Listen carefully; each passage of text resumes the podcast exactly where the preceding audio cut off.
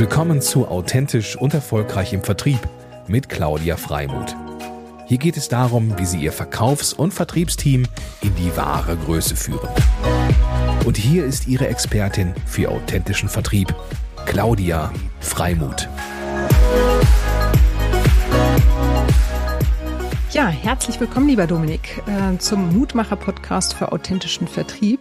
Ähm, ich bin ganz excited heute, ähm, dich bei mir zu haben, weil uns, wie wir neulich in einem Vorgespräch festgestellt haben, auch sehr viel verbindet. Nämlich eigentlich das Stichwort Empowerment. Da will ich gleich mit anfangen. Ähm, ich bin und liebe es, Mutmacherin für authentischen Vertrieb zu sein.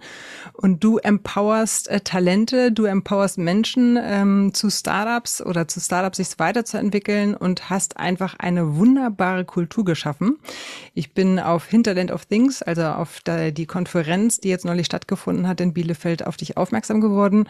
Und äh, mein Herz hüpft äh, bei all dem, was ihr macht und was ich jetzt alles neu entdecke. Und insofern ähm, erzähl doch gerne den Zuhörern und Zuschauern, was denn sozusagen der Welt in Dominik sozusagen alles los ist. Ja, erstmal vielen Dank und danke, dass ich bei dir im Podcast sein darf. Freue mich, dass dein Herz hüpft, weil das ist ja so ein Stück weit dann auch unsere Aufgabe, dass wir, ja, ich sag mal, die Herzen hüpfen lassen und auch so ein bisschen ähm, ja, wirklich in das Empowerment kommen. Also sowohl natürlich von den nächsten Generationen der Startup-Gründer und Tech-Unternehmerinnen, aber tatsächlich auch äh, von äh, den Mittelständlern und all denen, die halt in dieser Welt etwas gestalten wollen und halt nicht gestaltet werden möchten. Und das ist so ein Stück weit unsere Aufgabe, die wir jetzt seit Gründung der Founders Foundation, das war 2016, hier mit ähm, großer Tatkraft angehen. Also es geht auf der einen Seite darum, dass wir die nächste Generation von Unternehmerinnen und Unternehmern ausbilden über verschiedene Formate, also wirklich vom Start weg die Ideen mit generieren, die Co-Founder zusammenbringen, ähm, mit den Co-Foundern dann letztendlich die Ideen weiter validieren, Probleme finden, Lösungen suchen und daraus dann tatsächlich Unternehmen wachsen lassen, bis sie am Ende so weit sind, dass sie ihre Finanzierungsrunden bekommen, ihre Umsätze am Markt machen, die nächsten Mitarbeiter einstellen, ihre eigenen Büros aufbauen und, und, und. Also so, das ist der eine Weg. Und der zweite, den du eben angesprochen hast, die Hinterland auf Sings. Also da hast du natürlich dann direkt unser Leuchtturm-Event gesehen, dass wir für uns gesagt haben, diese Unternehmerinnen und Unternehmer, die wir aktivieren, denen müssen wir auch ein Ökosystem bilden und bieten, damit ähm, sie tatsächlich dann auch weiter gedeihen können. Und das machen wir mit der Hinterland auf Sings zum Beispiel. Also da bringen wir B2B Startups und die familiengeführten Mittelstand und auch Venture Capital Investoren zusammen. Und ich habe eben gesagt, das ist das Leuchtturm-Event, das findet an einem Tag in Bielefeld statt. Aber über das ganze Jahr machen wir verschiedene Veranstaltungen, um genau diese Brücke zwischen Startups und äh, Mittelstand dann entsprechend auch ja, zu bilden und, und die Kulturdifferenzen dann vielleicht auch Schritt für Schritt abzubauen. Ja, super cool, super cool. Und ähm, du bist ja sozusagen Founder, einmal sowohl von äh, Founders Foundation, beziehungsweise Geschäftsführer von Founders mhm. Foundation und eben Co-Founder von Hinterland of Things. Und ähm, hast ja mit deinem Kompagnon sozusagen das auch mit initiiert. Also du warst ja bei Bertelsmann und das ist ja, das ist vielleicht auch mal hier an der Stelle mal wichtig zu sagen. Bertelsmann ist ja sozusagen, ich nenne es jetzt mal eine, eine Dachgesellschaft, äh, die das Ganze eben auch stützt, ähm, mit der Stiftung zusammen. Aber da kannst du gleich gerne nochmal detaillierter was zu sagen. Aber äh, erstmal vielleicht die Frage, wie, wie, wie kamst du drauf? Also das finde ich immer total spannend. Ne? Also erstmal, A, das, was ihr geschaffen habt, ist großartig, aber auch immer noch mal so zu, zu gucken, wie kamen wir eigentlich auf die Idee? Ja. Äh, weil, weil das finde ich eben halt auch eine, eine tolle Phase, weil das kann ja im Grunde auch jeder neu, kann, jeder neu, kann, kann neu denken. Äh, und da habt ihr einfach neu gedacht, äh, zumindest für meine Wahrnehmung. Absolut. Und tatsächlich auch in der Kombination, die du eben angesprochen hast. Weil Bertelsmann ist zwar als Medienunternehmen eine Aktiengesellschaft, aber de facto ein Familienunternehmen. Also es wird ähm, nach dem Zweiten Weltkrieg von Reinhard Mohn und der Familie entsprechend mit aufgebaut. Und mittlerweile liegt ein großer Prozentanteil äh, des Aktienvermögens in einer Stiftung. Und das ist die Bertelsmann Stiftung, die praktisch mit der Dividendenausschüttung vom Konzern gemeinnützige Projekte macht. Und ich sag mal, in, in diesem Umfeld hat natürlich ähm, die Familie auch in den Medienunternehmen gemerkt, was es heißt, wenn Digitalisierung Geschäftsmodelle verändert, mit allem, was dazu gehört. Und mit diesem Wissen, dass wir in einer Region sind, die wirtschaftlich sehr erfolgreich ist, aufgrund des familiengeführten Mittelstands, Mittelstandes, aber ehrlich gesagt dann auch, wenn man sich die mittelständischen Unternehmen anguckt, Maschinenbauer zum Beispiel, die sehr wohl wissen, dass sie ihr Produkt digitalisieren können, also die Maschine als solches, aber nicht so sehr über die Digitalisierung von Geschäftsmodellen nachdenken oder von Prozessen, dass das eine Kernherausforderung ist, in Deutschland, im deutschen Hinterland weiterhin erfolgreich zu arbeiten. So, und jetzt wissen wir alle, dass Deutschland die erste Welle der Digitalisierung verschlafen hat. Also wenn man jetzt an die Googles, Apples und so weiter denkt, ähm, da, da ist in Europa und auch in Deutschland relativ wenig passiert. Wenn es aber um den Industriestandort geht, haben wir einfach ein unfair advantage.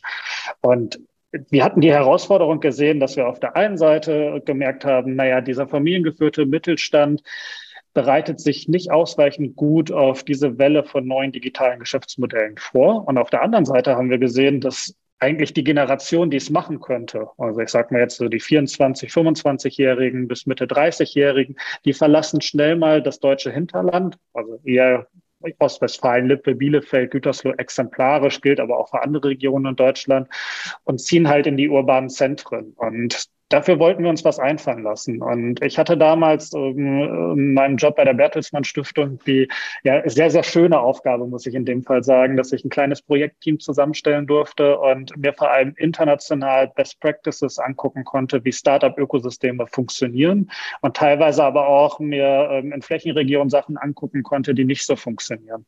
Also war natürlich in den äh, Klassiken ähm, oder in den klassischen Zentren unterwegs, wie im Silicon Valley in New York.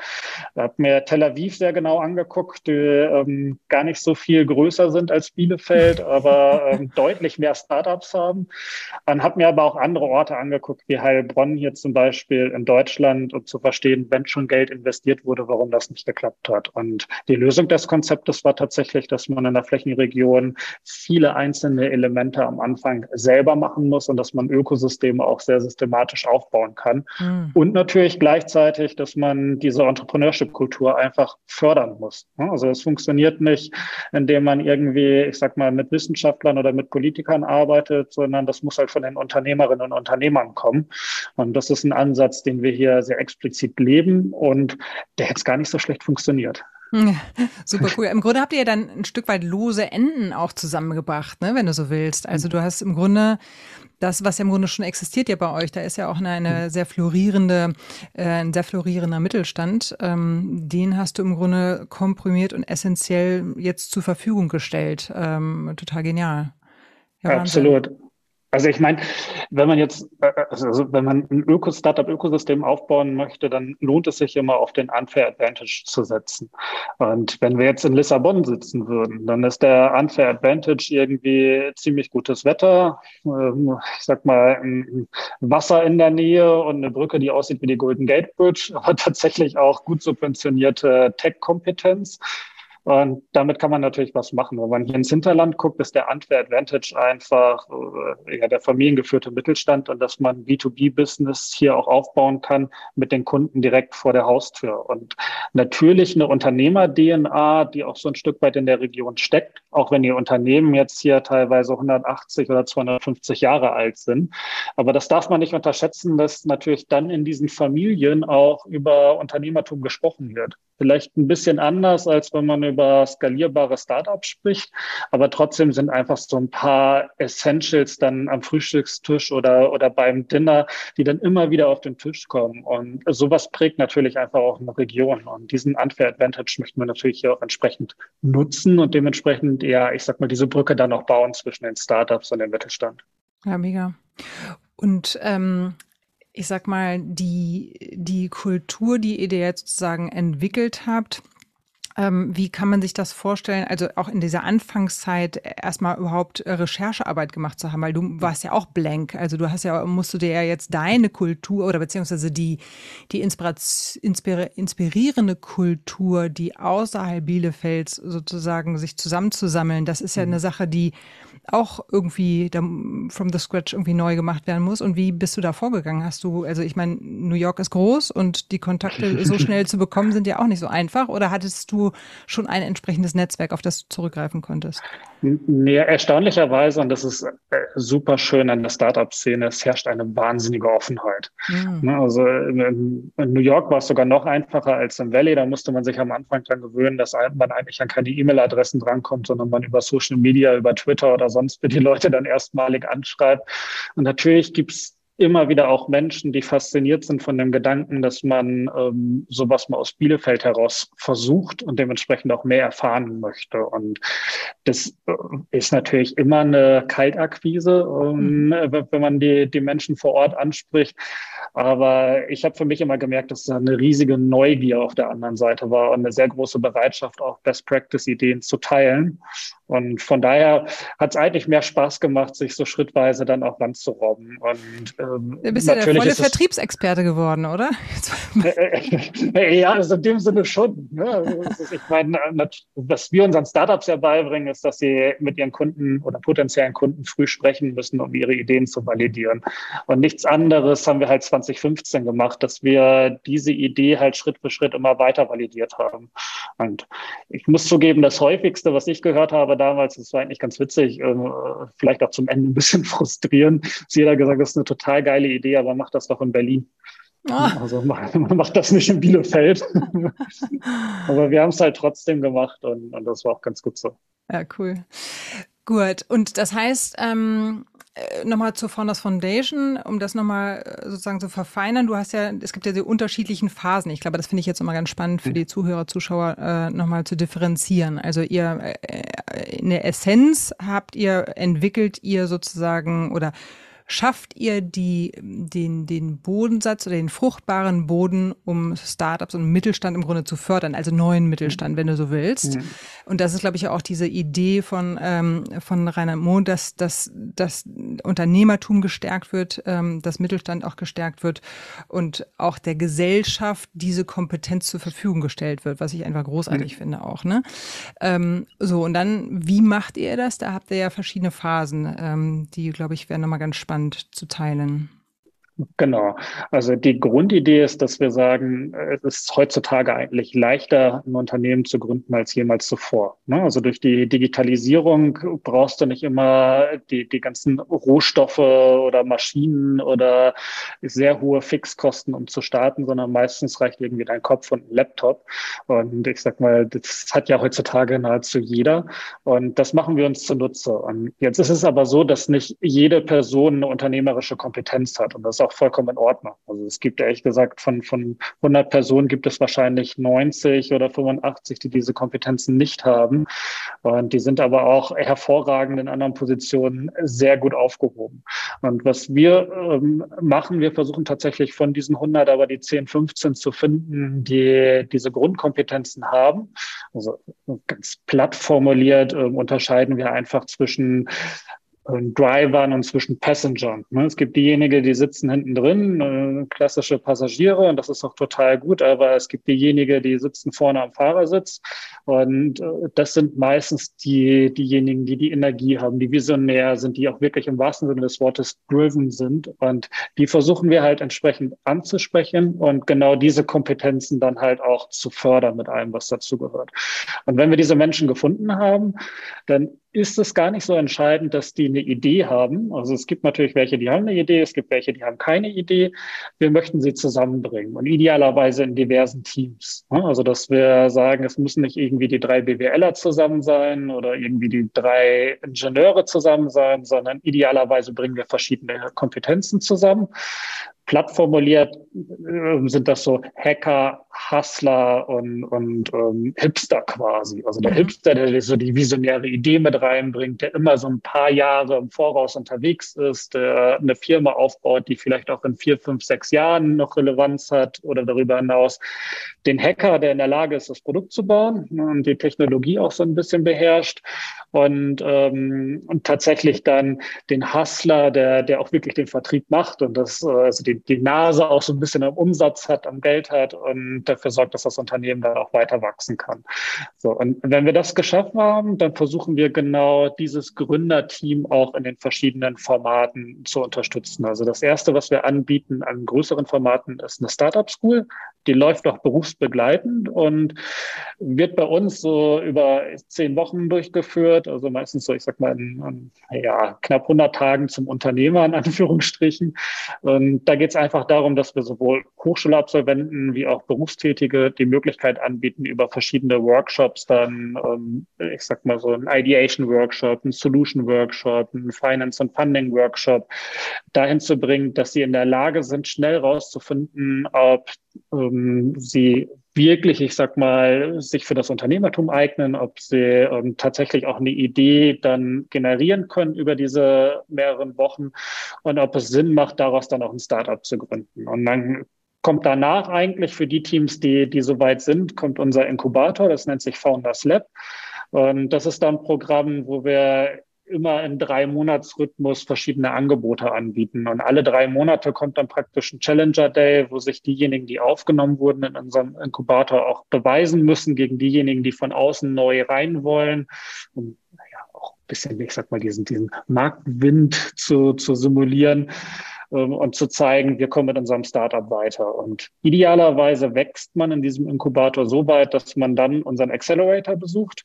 Und da geht es dann wirklich darum, dass wir ja eigentlich auch ähm, ein Unternehmen bauen möchten mit allem, was dazu gehört. Also das heißt, dass sie nach Accelerator diese Teams und die Gründerinnen und Gründer so weit sind, dass sie am Markt dann auch existieren, dass sie Umsätze fahren, dass sie vielleicht eine Finanzierung bekommen haben, dass sie ihre ersten Mitarbeiter einstellen und, und, und.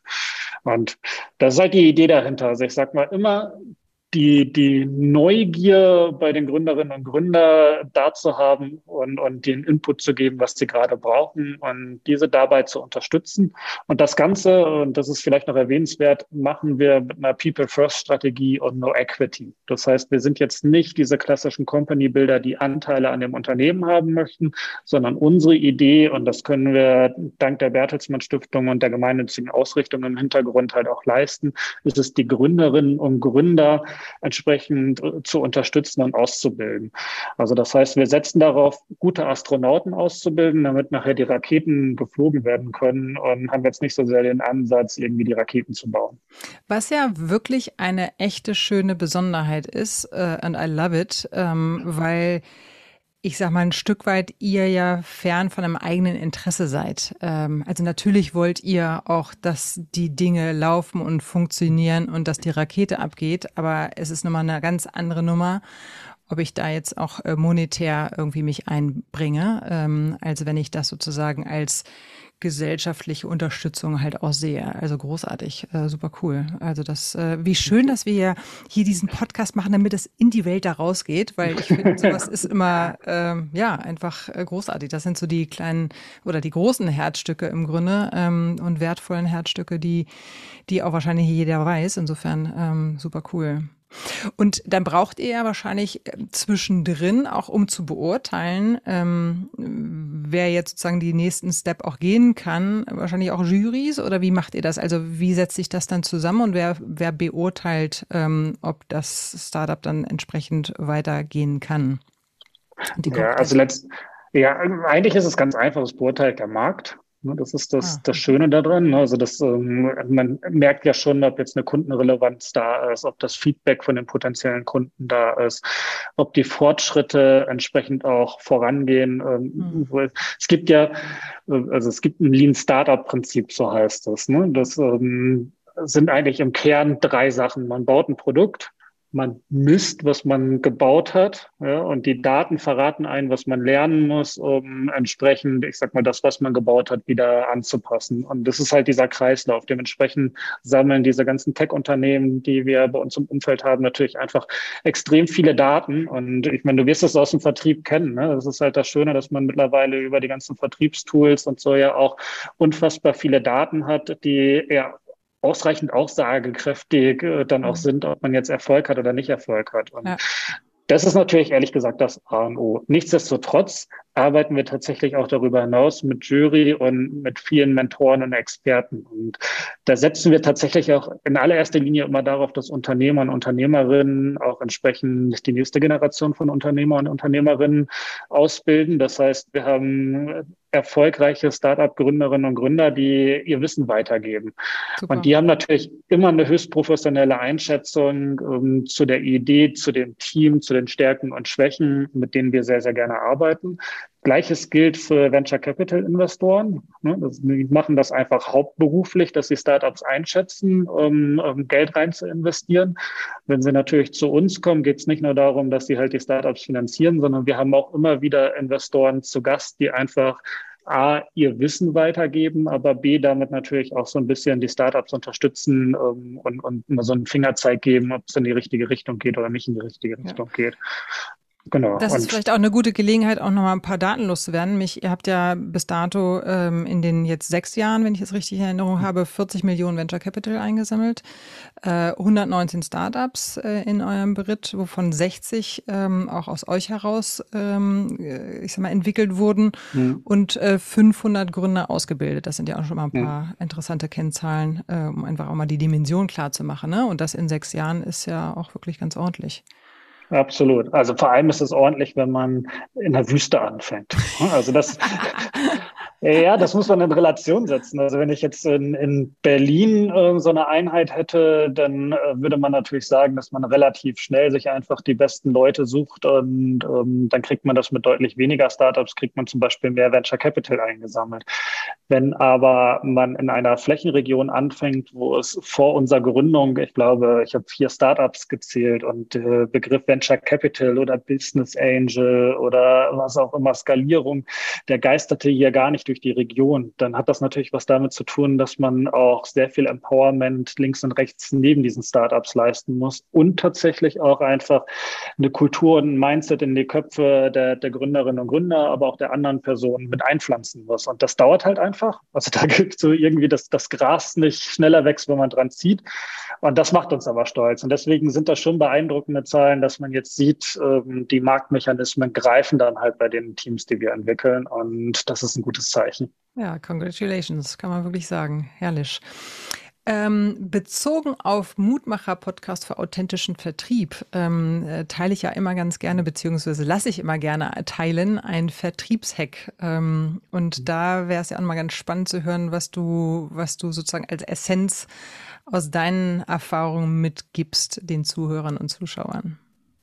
Genau, wahrscheinlich hast du jetzt mehr Zuschauer und Zuhörer aus dem, ich sag mal, gesetzten Mittelstand und auch weniger aus der Startup-Szene, aber ich habe einen Hack, der für beide ganz gut gilt. Und zwar ist das so eine Kombination ähm, aus äh, build, build something people want, also wirklich ein Pain von einem zum Beispiel Unternehmen zu lösen, also indem man einen Prozess schneller macht oder kostengünstiger oder zeiteffizienter macht. Das heißt, wenn man ein neues Produkt aufbaut und wirklich einen Pain löst, hat man erstmal ein Produkt, was man deutlich leichter vertreiben kann. Und das kann man systematisch in der, im Business Development Prozess erarbeiten. Ne? Und das gilt natürlich, also gilt für jedes Startup, das wir betreuen, müsste ehrlich gesagt aber auch für jedes mittelständische Unternehmen und jedes, ähm, auch jeden Konzern gelten, wenn neue Produkte entwickelt werden. Also, dass man wirklich einen Pain Point Point löst. Und das zweite ist eigentlich und daraus resultierend ein Product-led Growth-Ansatz. Also wenn das Produkt wirklich so gut ist, dass es selber wächst in dem Fall. Also das sieht man ja, ich meine, so der Klassiker, so ein iPhone zum Beispiel ähm, oder halt andere sehr große Produkte, gilt aber genauso für den deutschen Markt. Wenn die Produkte so gut sind, dass sie selber wachsen, macht es die Arbeit in dem Vertrieb auch deutlich leichter. Und von daher ist das in der Kombination mein Hack, den muss jedes Startup bei uns beherrschen und ich kann es jedem mittelständischen Unternehmen empfehlen, bei der Produktentwicklung darauf zu achten. Ja, super. Und äh, was mir gerade so als Gedanke auch kam, ist, ähm, hast du so ein Gefühl für, wie, wie viele Mittelständler machen sich eigentlich so ein Inkubator oder ein Startup in ihrem System zunutze? Weil das ist ja einfach auch die, ich sag mal, Inspiration schlechthin nicht nur für die Kultur, sondern auch irgendwo jemanden als Einheit dabei zu haben, der einfach komplett mal schräg und neu denkt in deren äh, System, weil ich habe jetzt über die Jahre auch viel im Mittelstand gearbeitet und sehe halt auch sehr viel Potenziale dort liegen. Mhm. Und wenn die sozusagen mit einer Einheit aufgegriffen werden und digitalisiert werden, um jetzt mal das Schlagwort zu nehmen, ähm, ist das ja ein irre irre Potenzial, was ich mein Gefühl, aber ich habe keine da Zahlen, Daten, ähm, noch zu wenig eigentlich auch ähm, genutzt wird oder entwickelt wird. Ne? Ja, würde ich dir definitiv zustimmen. Ähm, hat verschiedene Gründe. Also vielleicht erstmal um die Frage konkret zu beantworten. Es gibt auf jeden Fall Familienunternehmer, Mittelständler, die sich ähm, dort auf den Weg machen. Du hast ja eben unser Hinterland of Things angesprochen. Da hatten wir ähm, die Verantwortliche der New Growth Factory von Miele zu Gast.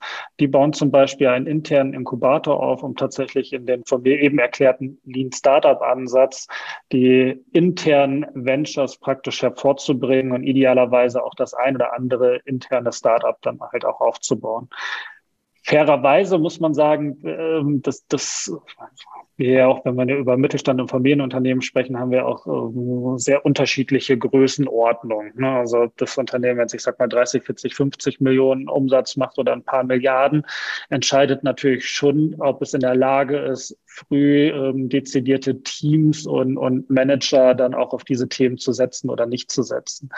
In der Regel gilt, und das ist eine Herausforderung, dass oftmals das Kerngeschäft wichtiger ist als die ähm, neuen Innovationen.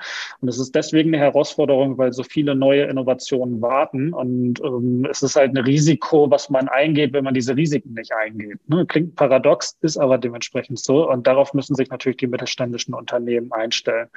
Und de facto ist es so, dass man eigentlich, also man, man hat drei Aufgaben als Mittelstand, wenn man über Startups nachdenkt. Das eine ist, dass man natürlich selber sehr viele gute Ideen hat, die nicht zwingend immer so nah am Kerngeschäft sind, die trotzdem entwickelt werden können. Also das heißt, ich sag mal, dass das Venture Building voranzutreiben, was total Sinn macht. Genauso gilt es aber darum, in Startups auch zu investieren, beziehungsweise diese Startups mit ihren Technologien auch als potenzielle Kunden zu gewinnen. Und das dritte ist letztendlich, dass man selber oft eine Lehmschicht hat, und das habe ich eben angesprochen mit dieser, ich sag mal, Brücke, die es noch zu gehen gilt, ähm, eine Kulturdifferenz zwischen Startups und Mittelstand hat, die man natürlich auch so ein bisschen aufbohren muss. Also Kultur, aber auch digitale Kompetenz ähm, im Managementbereich und darunter, die es zu fördern gilt. Und in diesen drei Bereichen müssen wir machen. Also deswegen machen sich ja Mittelständler schon auf den Weg, vor allem die Vorreiter und die Aufgeklärten, aber bei Weitem noch nicht alle und äh, bei Weitem auch noch nicht mit den Budgets, mit denen sie es machen müssten, um tatsächlich auch in neue Geschäftsmodelle rein zu investieren. Mhm. Ja, und das ist natürlich von Branche zu Branche wahrscheinlich unterschiedlich, was ich da für eine Marge oder beziehungsweise was ich da für ein Potenzial habe, was es mir ermöglicht, halt auch ähm, neu die Digitalisierung äh, in Angriff zu nehmen. Ne? Definitiv. Ja, spannend. Ja, äh, mega. Ähm, was haben wir noch nicht angesprochen, was noch total wichtig wäre? Äh, also, was mir persönlich ehrlich gesagt extrem wichtig ist, du hast es am Anfang angesprochen, aber ich finde, das darf man ruhig nochmal erwähnen. Äh, es kommt ja auf die Leute drauf an und es kommt auf die Menschen mhm. drauf an. Und ich finde, wir müssen gemeinsam eine Kultur des Machens entwickeln. Und wir ähm, müssen damit leben, dass wir jetzt über sehr lange Zeit in Deutschland so die Weltmeister der Gemütlichkeit waren. So, diese Zeit muss jetzt einfach vorbei sein. Und äh, jetzt merken wir halt auch über die Veränderungen, die kommen. Beispiel ähm, äh, habe ich immer gespürt, dass viele Menschen für sich gesagt haben, oh, hoffentlich ist Corona bald vorbei und es wird so wie früher. So, und jetzt kommt aber die nächste Krise mit einem Krieg und dann kommt die, äh, die ja, ich sag mal, die Inflationskrise, dann kommen die Lieferkettenkrisen, so, und dann kommen noch ganz andere Sachen. Wir haben ein riesen Nachhaltigkeitsthema. Das wird der größte Umbau der deutschen Wirtschaft in der Nachkriegszeit werden mit allem, was dazugehört und haben selber noch nicht verstanden, dass Digitalisierung eigentlich Mittel zum Zweck ist, sondern reden auch immer noch von der digitalen Transformation zusätzlich. Und uns muss bewusst sein, dass wir als Menschen halt diejenigen sind, die es gestalten können. Ja, und dass wir es jetzt auch in die Hand nehmen müssen, mit allem, was dazugehört. Das heißt, wir können uns nicht mehr so viele Passagiere leisten, sondern wir müssen uns ein bisschen mehr Driver gönnen, mit allem, was dazugehört. Mhm. Und das ist für mich halt nochmal wichtig, dass das wirklich im Vordergrund steht. Ne? Also das Anpacken, das Machen, das Gestalten, umsetzen wollen, Mut haben, sich nicht ausbremsen lassen, kreativ sein ähm, und, und Wege finden. Ne? Und, und das ist mir halt ein Anliegen, dass wir da in allen Bereichen, also nicht nur im Unternehmertum, auch im Gesundheitssektor, im Politiksektor, im Bildungssektor, äh, dass, dass wir diese Dinge halt jetzt anpacken und dass mhm. das in die Köpfe der Leute reinkommt. Ja, das hast du sehr schön gesagt. Vielen Dank dafür. Ähm, und ich würde es noch ergänzen. Was ich auch so in meiner Arbeit erlebe, ist, dass dieses, mm, dass dieses Denken äh, über, also über den Tellerrand hinaus zu denken, einfach eine gute Sache ist und ich ja. auch ermutigen möchte, mitzudenken. Also mehr Verantwortung zu übernehmen, auch gerade so, ich sag mal, ob, ob, ob ich sag mal, Startup oder Unternehmer oder aber auch ähm, Angestellte. Angestellte haben einfach auch oder Mitarbeiter ganz normal, haben halt auch ganz, ganz, ganz viel Potenzial und ganz, ganz viel Kraft äh, und Energie und Dynamik und nicht jeder ist Unternehmer. Aber man kann innerhalb des Unternehmens auch sein Unternehmer sein. Und ich finde, das ist, da liegt auch nochmal unwahrscheinlich viel Potenzial, ähm, sich klar zu machen, es ist nicht nur der eigene Schreibtisch, sondern es ist, ich habe viel mehr Power, wenn ich mitdenke und meine Ideen auch teile. Und da kommen wir zu dem Mut, was du angesprochen hast, habe Mut, ähm, da auch mitzudenken für die Firma und sich als Manager vielleicht auch mal reinzudenken, äh, um Dinge voranzutreiben. Und das gilt, glaube ich, im, bei Startups ist es vielleicht noch ein Stück weit weniger, aber auch trotzdem da, glaube ich, ähm, gibt es Potenziale und das finde ich auch nochmal ein schöner Ansatz, dass eigentlich jeder die Möglichkeit hat, mitzudenken und die Kräfte zu sammeln und ähm, seinen Beitrag zu leisten. Und oftmals machen wir uns da kleiner, als wir sind. Ähm, und dabei haben wir ganz viel Power. Ja, absolute Zustimmung. Lieber Dominik, es war mir ein Fest, äh, ein Vergnügen mit dir äh, zu sprechen. Ähm, es war sehr inspirierend. Ich hoffe auch für euch, liebe Zuhörer, Zuschauer. Ich bin mir allerdings sicher. Ähm, ich würde auch an dieser Stelle nochmal ganz herzlich danken, nicht nur dir und ähm, deinem Kollegen, sondern auch der Bertelsmann Stiftung und der Familie Mohn weil ich finde, damit haben sie wirklich einen ganz, ganz tollen Piloten gesetzt, ähm, der ähm, auch übertragbar ist. Also ähm, wie man sieht, im Hinterland kann mhm. sowas entstehen. Also das, das möchte ich auch nochmal zu ermuntern.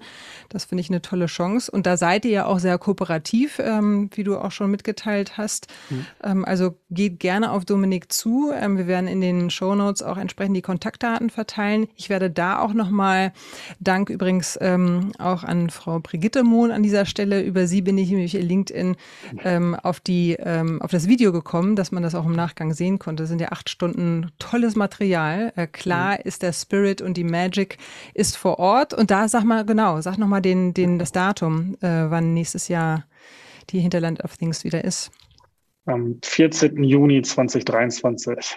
Ja, also sollte sich jeder schon mal in den Kalender eintragen, weil genau. tatsächlich wir, wir werden natürlich auch wieder online streamen und die Videos zur Verfügung stellen.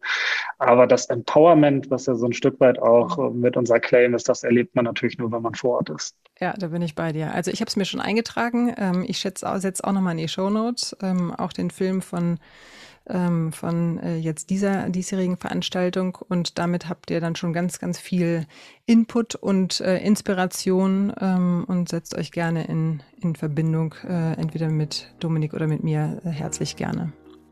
Sehr schön. Dann ja. Wünsche dir einen wunderbaren Tag und eine wunderbare Woche. We keep in touch und ähm, dann würde ich sagen, viel Erfolg weiterhin und ähm, vielen Dank für die Inspiration nochmal. Super, hat Spaß gemacht. Ganz lieben Dank. Sehr gerne. Ciao, Dominik. Tschüss.